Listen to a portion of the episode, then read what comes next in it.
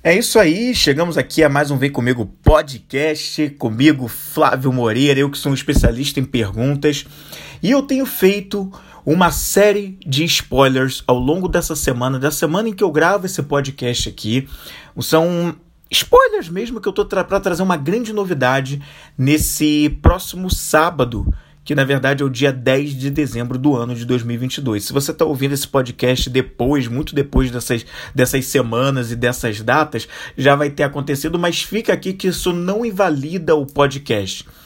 Na verdade, esse programa de hoje ele vai trazer o quinto e último spoiler do grande anúncio que eu quero fazer no dia 10 de dezembro.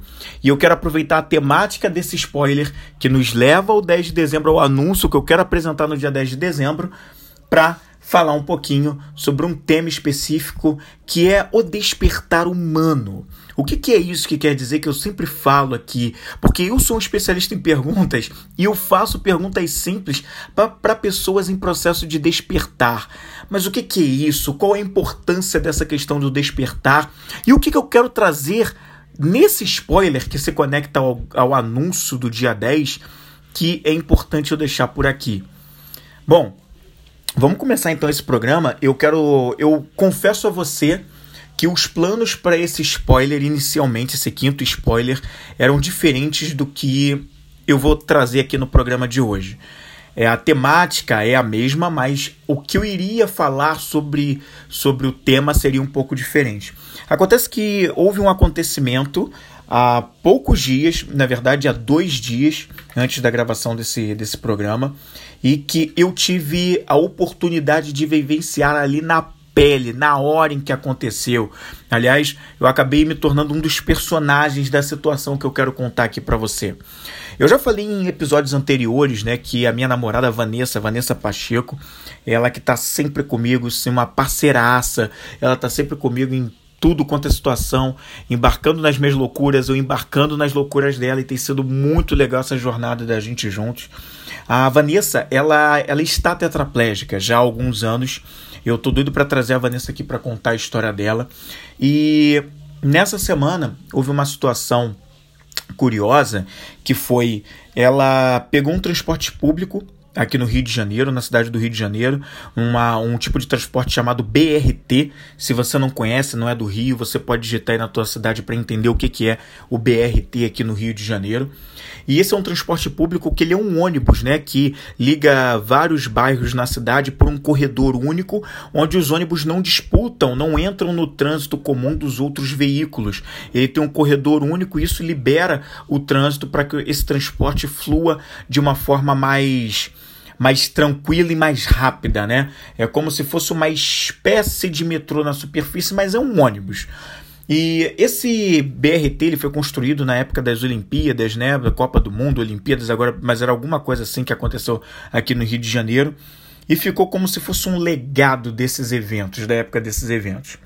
O que acontece é que nós pegamos esse transporte, ela tinha uma consulta numa numa ela faz uma consulta na rede Sara, que é uma rede de um, um hospital de reabilitação é, para pacientes em, que tetraplégico, para paraplégicos e outras questões também. E eu vinha com ela nesse ônibus, o hospital fica até muito próximo aqui da minha casa. E quando nós estávamos chegando aqui, né, ela ia fazer um pit stop antes até aqui em casa, antes da, dela ir lá para o hospital. E infelizmente a gente não conseguiu sair da estação. A Vanessa é cadeirante, né? Ela está numa cadeira de rodas e quando a gente saiu da estação, simplesmente não foi possível sair com ela da estação. Existem algumas catracas para transeuntes que estão ali, né, que, que andam e podem passar pelas catracas e para e as pessoas que é, precisam de alguma acessibilidade existe uma, uma pequena porta que deveria estar livremente aberta ou pelo menos ter algum esquema especial, alguém que pudesse abrir para essas pessoas, mas simplesmente, apesar daquela porta estar lá, ser uma porta exclusiva para acessibilidade, não havia nenhum funcionário na estação para abrir aquela porta. Não existia um, não existe até agora, até o momento em que eu gravo esse episódio, um algo automático para quem precisa daquela acessibilidade para passar. Não é, a, simplesmente a porta estava trancada com uma corrente e um cadeado e simplesmente não havia funcionário nenhum, colaborador nenhum atuando naquela estação para que pudesse abrir as portas. E não havia uma outra maneira de sair que não fosse pegar um outro ônibus e tentar parar numa outra estação, que a gente já sabe que esse problema, inclusive, tem acontecido, né? De correr o risco de ir para uma outra estação e continuar sem ter gente para abrir. E assim, né? A primeira questão que a gente passa é como vamos resolver esse problema. Então a gente não saiu, a gente continua na estação e nós tentamos uh, fazer o que é o, o, de normal, né? A gente pro, procurou ver se tinha algum. Realmente não tinha nenhuma, nenhum colaborador, ninguém que trabalhasse na estação e realmente não tinha. E nesse ponto, o povo brasileiro, as pessoas no Brasil, no Rio de Janeiro, muito solidárias, todo mundo querendo ajudar quem passava pela estação, falaram, falavam que me ajudava, ajudava ela para passar ela. A gente eh, falava, não, a gente pega ela no colo, a gente passa com ela e tal, aquela coisa toda. Mas nós, tanto eu quanto a Vanessa, a gente sabia que essa não era a melhor maneira de resolver a situação. E daqui a pouco eu vou dizer por quê. Eu atravessei, passei pelas catracas, vi uma viatura de polícia vindo no, no, no nosso sentido e eu fiz um sinal para que a viatura parasse, né, uma, a polícia militar. Eu pedi uma ajuda para a polícia militar e eles e contei a situação ali rapidamente eles ficaram meio perplexos porque era um quadro de problema que eles não estão nem um pouco habituados, nem um pouco treinados sobre o que fazer numa situação dessa. E não tiro totalmente a razão, mas simplesmente a resposta que eu recebi foi: nossa, nós não podemos fazer nada, é, não está no nosso controle isso aí. E o rapaz que dirigia a viatura da polícia falou que era um policial, falou: olha, eu vou tentar numa próxima estação mais à frente pedir para que um outro funcionário venha aqui e tente abrir aí para vocês, para vocês para ela conseguir sair.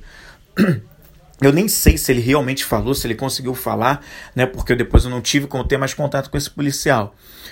Plano, segundo passo, né? Já que isso aí não deu certo, então eu fui para uma outra opção.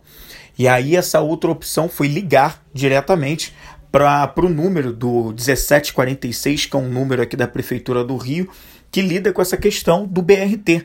Foi, aliás, era até deveria ser até inclusive a primeira solução. Na verdade, a Vanessa já estava tentando ligar para eles enquanto eu falava com a viatura. Mas a Vanessa desligaram o telefone na cara da Vanessa quando ela começou a contar o caso. Estranhamente. Mas aí, eu insistente, eu liguei e quando eu liguei, eu falei com um atendente que abriu prontamente um chamado de reclamação para mim e ao final eu perguntei a ele: Mas vem cá, além da reclamação, vocês vão enviar alguém aqui agora para abrir, já que ela não consegue passar, sair da estação? A gente não consegue sair daqui da estação. E ele falou: Olha, isso a gente não tem um. Nós não temos como tratar isso, a gente não cuida disso, a gente não tem é, como atender esse tipo de serviço. E eu falei: como vocês não têm? Vocês aqui, administ... vocês aqui administram a estação, administram esse tipo de serviço. Como vocês não têm algo tão básico como esse, não podem mandar? Mas o absurdo foi que eu realmente recebi essa resposta de quem faz a gestão do local. A Prefeitura do Rio de Janeiro, no número 1746, que trata diretamente do BRT. Beira o inacreditável, porque esse é, você tem esse tipo de resposta da onde você menos espera que poderiam te responder. O local que faz a gestão desse tipo de serviço.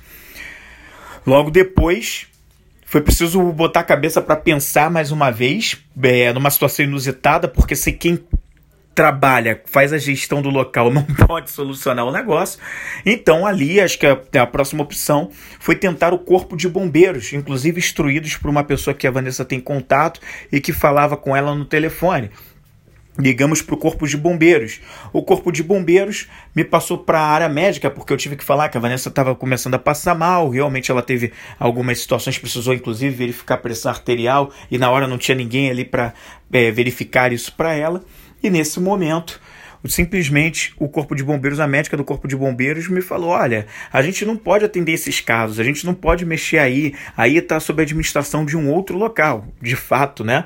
É, a gente não pode arrombar isso aí, mexer nisso daí. E a gente não pode nem atendê-la, porque ela não teve nenhum trauma, né? Ela tá passando mal de outra coisa. O que a gente pode fazer é colocar você em contato com a SAMU, que é um esquema de ambulâncias que tem aqui, que, que você conhece, e que buscaria ela ali, que tentaria levar ela e faria toda essa coisa. Me transferiram para a SAMU. E aí na SAMU eu tive que contar toda a história de novo, assim como eu já tinha falado pro policial, pra prefeitura do Rio, pro corpo de bombeiros, e na SAMU eu tive que explicar toda essa história de novo, ou seja, a quarta vez para outro outro tipo de comunicação diferente. E aí a SAMU disse que iria enviar uma ambulância. A ambulância foi enviada quase meia hora depois que a gente tinha conversado por telefone e eles meio perplexos, porque eles falaram quando chegaram na ambulância com os médicos: olha, é, vocês tentaram isso, não nada deu certo, e eles foram tentando ver o que, que podiam resolver. Eles pularam as catracas para começar a atender ela, pelo menos, medir a pressão arterial, começaram a fazer ali alguns primeiros esquemas, enquanto um outro médico pegou a ferramenta que tinha, que dava lá na ambulância para tentar abrir o local. Enquanto ele fazia isso, finalmente, duas horas depois que a gente já estava dentro da estação, isso mesmo, duas horas dentro da estação e nada. Aí aparece um colaborador do BRT com as chaves para abrir o cadeado. Não sei como ele foi comunicado, não sei se ele simplesmente viu porque tinha uma ambulância ali na frente, eu não sei o que aconteceu, mas chegou duas horas depois um colaborador. A Vanessa passa bem, ela não teve problemas maiores, mas realmente ficou um pouco nervosa com toda a situação. Perdeu a consulta que ela tinha na, no hospital da Rede Sara, e era uma consulta importante, porque simplesmente, mesmo ela tendo saído com bastante antecedência de casa, tinha duas horas até a hora da consulta dela. Nessa brincadeira, ela perdeu o tempo de consulta, porque a gente levou exatamente as duas horas que ela tinha de antecedência dentro da estação, para um local que deveria estar acessível para ela passar normalmente. E o pessoal da SAMU tratou dela ali na hora, o colaborador abriu, nós conseguimos passar e quando eu terminei e o SAMU foi embora, eu estava saindo com a Vanessa, eu fiquei prestando atenção para ver se eles iam fechar de novo a parte acessível ou se iriam manter aberta. O funcionário nada de fechar, mas eu fiquei desconfiado, eu sabia que ele ia fechar. Eu simplesmente atravessei a Vanessa e quando eu atravessei na rua com a Vanessa, eu vi que ele fechou o local. Na mesma hora eu voltei e filmei que a porta estava de novo trancada, falando a hora em que estava sendo trancado mesmo após a nossa saída.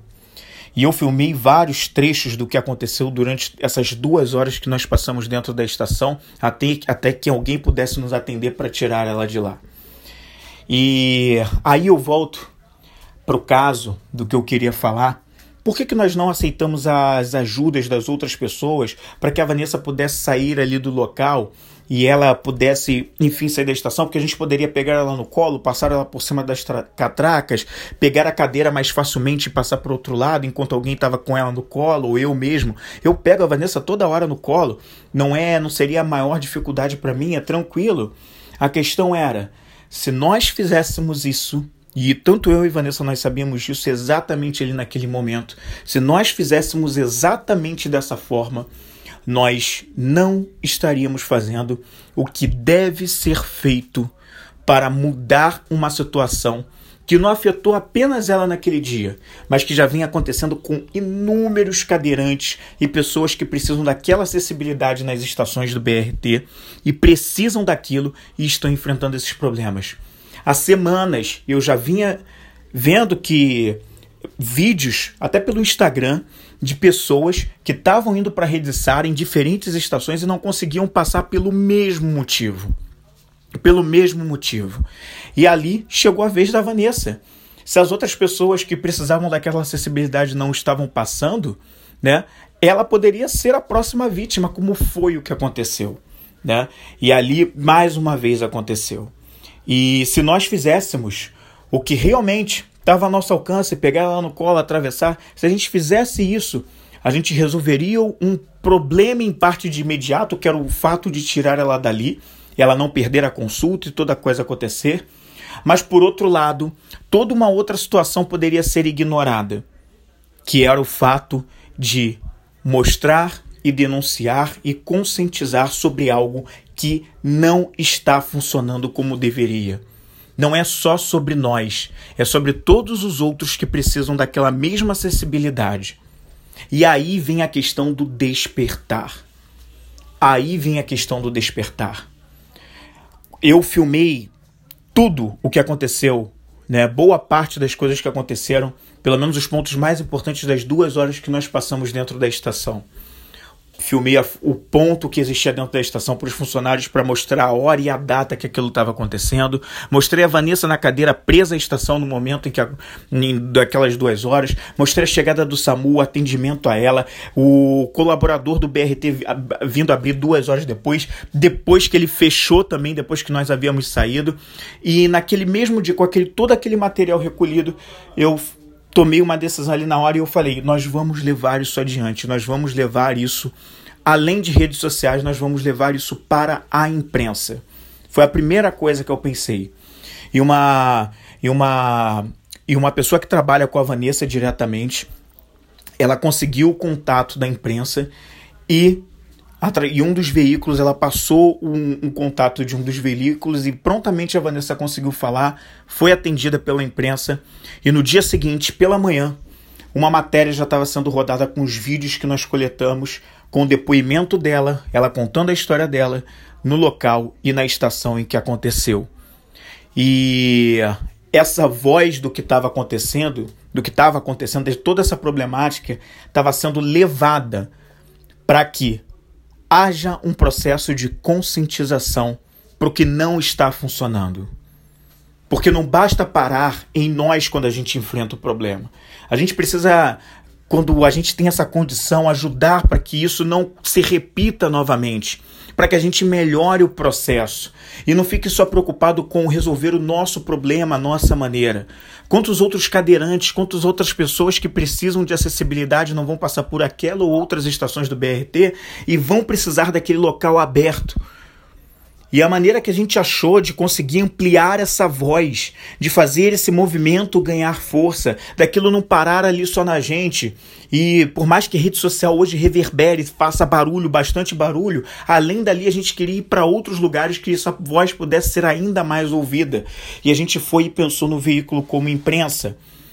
Então não é só simplesmente sobre a questão de levar para a imprensa ou não, ou só nas redes sociais ou não, mas é fazer o que deve ser feito mesmo que isso signifique dar muito trabalho, mesmo que isso signifique sacrificar algumas coisas que que para mim naquele momento poderiam ser importantes, mas que eu sei que pelo bem do coletivo fazem uma diferença muito maior. E isso tem a ver diretamente com a questão do fato de despertar, que é quando a gente cria um processo de conscientização do que a gente valoriza no nosso interior para que a gente leve isso para fora, no movimento de dentro para fora. Eu abraço uma causa que mexe comigo porque mexe fortemente com um dos principais valores que eu tenho e eu coloco isso para fora para contribuir com outros que precisam daquela mesma situação ou de outras coisas. E o processo de despertar é esse movimento de você ir além de você transcender e além do que só você e de só a tua problemática e poder fazer algo que contribua verdadeiramente. Não é sobre nós termos sido melhores ou algo assim por conta dessa situação, mas é sobre fazer algo a respeito, né? Fazer com que a gente tem para fazer, para colocar, fazer como diferença, não parar na gente. É um processo verdadeiramente de conscientização, de ajudar a conscientizar outras pessoas, né? Incomodar, eu vejo, eu cresci muito ouvindo a frase quando, de, quando determinados problemas aconteciam, ah, deixa para lá, ah, não, não, não, não faz mal, não. Isso vai dar muita dor de cabeça. Não, não se envolve com isso, não, que isso vai dar problema. E daí? E daí, se isso é algo que precisa que a gente se envolva para que o processo de mudança aconteça, a gente precisa estar tá lá. A gente precisa fazer alguma coisa a respeito. Veja que não é com guerra, não é com armas na mão, não é com violência, não é nada disso. Mas é realmente se envolvendo, fazendo algo para que seja diferente numa próxima vez né, fazendo algo que não coloque o meu interesse, ah, não quero aparecer, ah, não quero ter dor de cabeça. Não, eu estou fazendo um processo de conscientização, ajudando a mim e a outras pessoas. Quando eu ajudo, eu cresço junto. Eu me coloco num desafio de fazer algo que realmente me, me leva a crescer também, porque quando eu estou contribuindo, quando eu estou fazendo algo que dá trabalho, eu estou crescendo. Se eu fico só na minha zona de conforto e não quero me envolver porque vai dar problema, vai dar dor de cabeça, eu não cresço, eu não evoluo, fica tudo muito fácil, fica tudo muito passivo e a gente precisa se envolver. E a causa da, da, da acessibilidade, a causa de que algumas pessoas precisam de um cuidado maior é, nas questões como pessoas que precisam de acessibilidade é algo muito sensível. É uma causa que eu já há alguns anos venho me envolvendo um pouco mais, muito por conta da situação da Vanessa, porque o que acontece é que muitas vezes, quando a gente não vive essa realidade na, na pele, a gente não sabe o que, que é isso a gente nem imagina, né? E a gente não, não conhece esse mundo, mas quando a gente, uma vez que a gente entra, não tem como desver, né? Criando uma nova palavra aqui, não tem como desver, a gente fica envolvido, não dá para ignorar. É quando pessoas que quando um casal, por exemplo, tem acontece de ter um filho e esse filho nasce com uma síndrome de Down, e o casal acolhe, né, fica ali envolvido, querendo ajudar no desenvolvimento do filho, eles não imaginavam que o filho pudesse nascer com uma síndrome de Down. Mas a partir do momento que eles se conscientizam sobre contribuir com o filho, ajudar na evolução daquela criança, realmente se envolvem, eles vão lidando com coisas de um mundo que talvez eles não fossem conhecer, que eles nem imaginavam, nem davam atenção antes daquela situação aparecer na vida deles. E isso acontece com muitas e muitas pessoas. É uma maneira da gente ter aprendizados na vida para que a gente faça muito coisas que podem estar conectadas com o nosso propósito. A missão do que a gente veio aqui para aprender, para contribuir e evoluir e contribuir com pessoas que precisam da gente naquilo que a gente está aqui com talentos, com o nosso propósito para fazer a diferença. É não deixar para lá. O despertar ele está muito longe de ser zona de conforto. Quando eu filmei a questão na estação e tinha um colaborador, eu cheguei a fazer uma filmagem conversando com ele e questionando a ele, numa boa, em momento nenhum. Inclusive, eu perdi a cabeça ali, né? É, eu conversei com ele muito numa boa apesar de ter falado com ele, cara, poxa, não, que absurdo isso, né? Ter falado assim num tom assim, mas eu em momento nenhum agredi, nada disso, nem verbalmente, né? Mas eu falei, eu, eu questionei ele firmemente mesmo e falei, poxa, é. Agora que a gente está saindo, você trancou de novo. Você está só cumprindo ordens, né? Como você falou, porque foi a primeira frase que ele falou: não, isso aí tem que falar com a administração lá em cima, eu estou só cumprindo ordens. E a primeira coisa que eu pensei logo de imediato, e depois eu fiquei refletindo muito sobre aquilo, é até onde cumprir ordens vale a pena quando eu estou vendo que eu estou prejudicando uma outra pessoa. Até onde atuar no lugar que fere coisas que mexem comigo eu tô sabendo que eu tô. A partir do momento que eu fico consciente que aquilo prejudica outras pessoas, como é que eu consigo me manter atuando naquele lugar? Como é que eu consigo me manter empregado? Ah, mas eu tenho minhas contas para pagar, eu preciso sobreviver.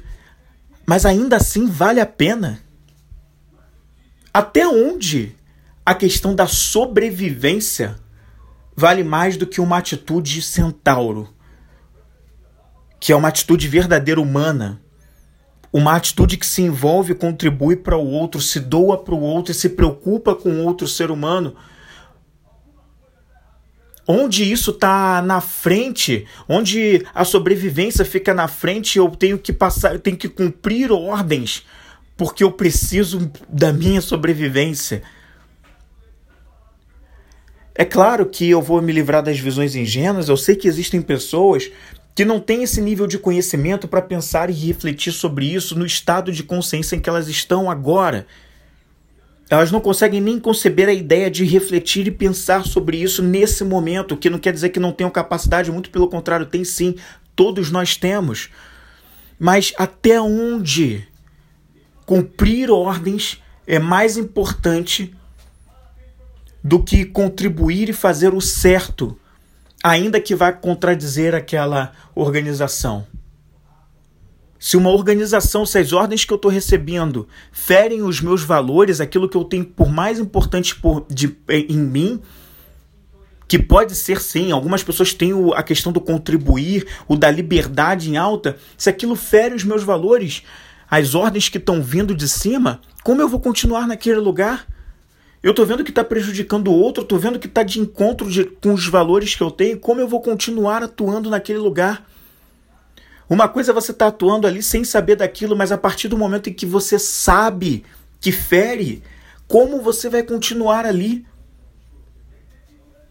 Esse tipo de coisa mostra que você não está uma, não está uma pessoa desperta ou uma pessoa que está caminhando para um despertar, uma pessoa que está abrindo a cabeça para o além da sobrevivência. Alguns episódios atrás, aqui no Vem Comigo Podcast, eu falei sobre isso, como ir além da sobrevivência. Por que atuar na vida pela sobrevivência, pelas contas de cada mês, pelo pão de cada dia, quando na alma do ser humano existem coisas muito mais importantes e que eu, como co-criador da minha vida, eu posso fazer muito mais com o que eu tenho de recursos todos dentro de mim e que não precisaria me, me preocupar com sobrevivência, porque se eu faço o que está no meu reto caminho, o que os indianos, o que o hinduísmo, o, o budismo chama de dharma, o reto caminho, se eu faço e crio essa minha realidade no meu reto caminho, eu não preciso ter medo e me preocupar com questão de sobrevivência, porque todas as coisas serão movimentadas porque eu estou no meu reto caminho. Eu crio essa realidade. Então eu não preciso ficar preocupado com sobrevivência, não há dúvida.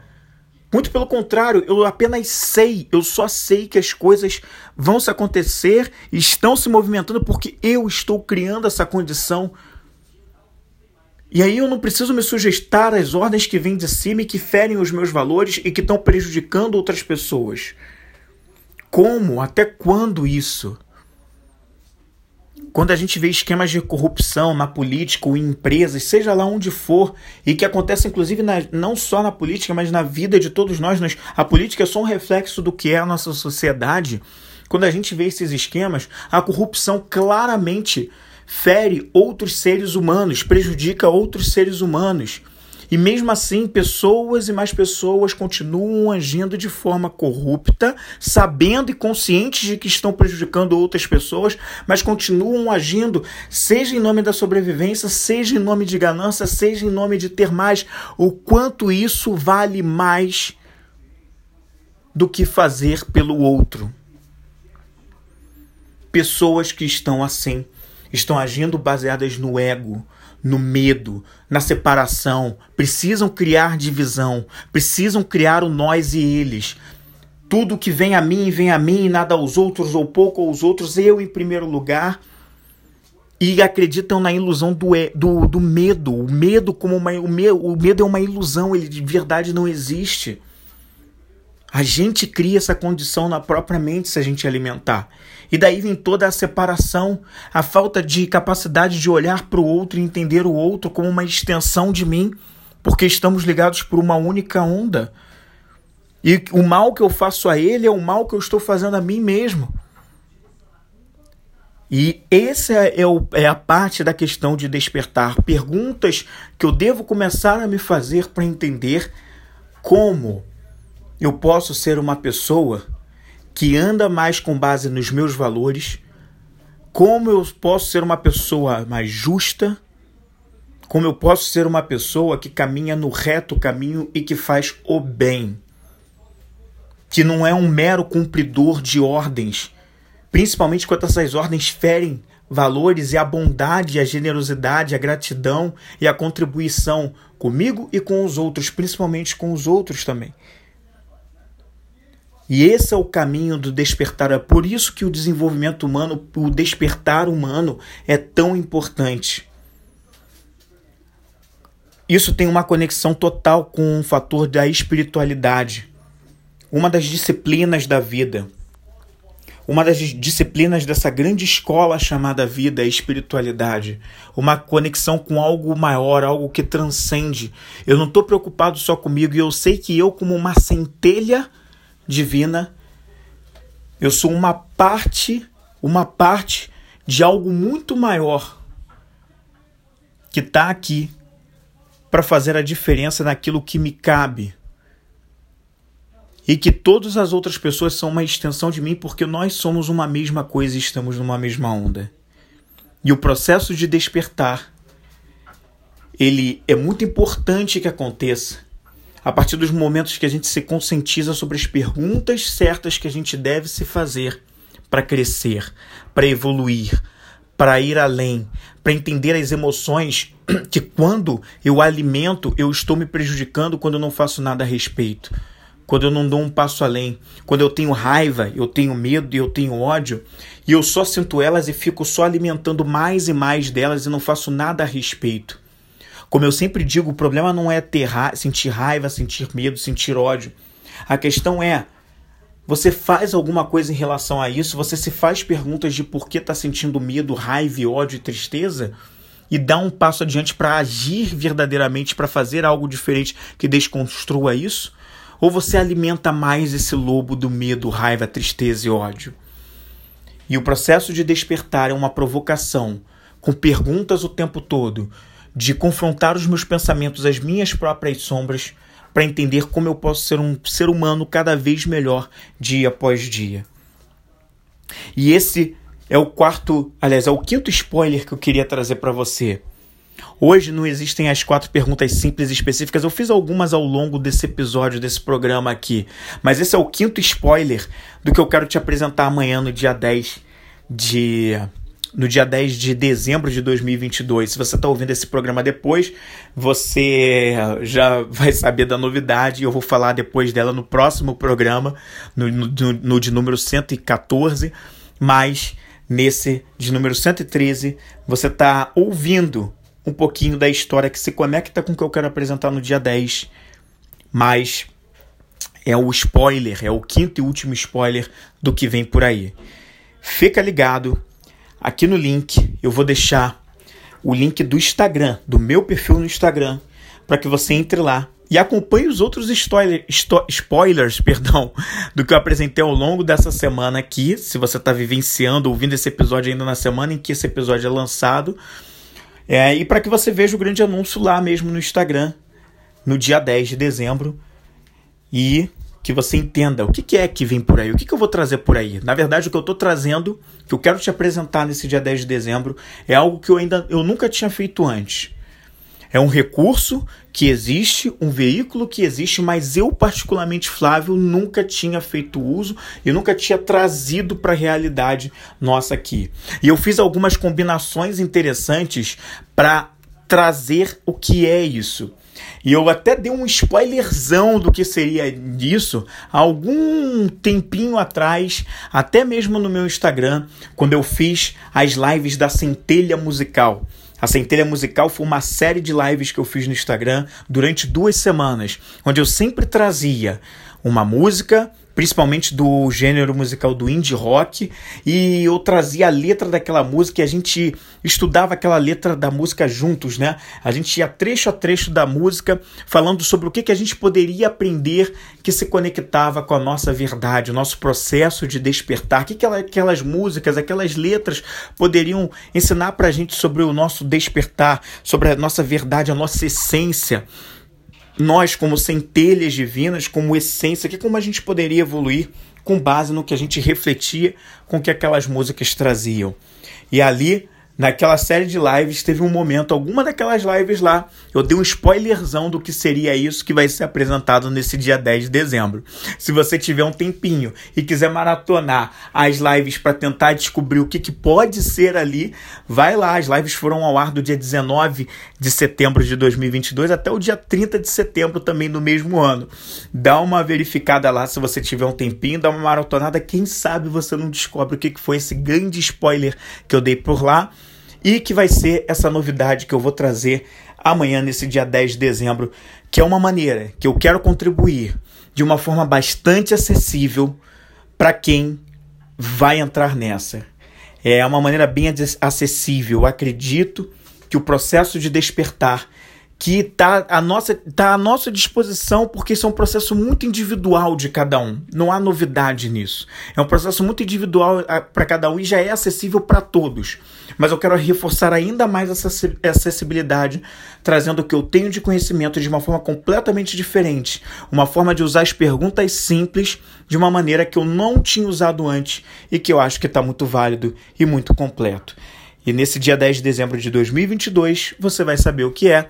E se você não está ouvindo esse programa nessa semana em que isso está acontecendo, nesse ano em que está acontecendo, você vai para o episódio 114, porque provavelmente lá eu vou falar um pouquinho sobre o que, que foi apresentado. Mas ele, nesse momento em que eu gravo esse episódio, vai acontecer no futuro, então ainda vai acontecer o que vai ser dito por lá. Eu vou ficando por aqui, mas na próxima semana eu volto com mais um Vem Comigo podcast. Vem comigo.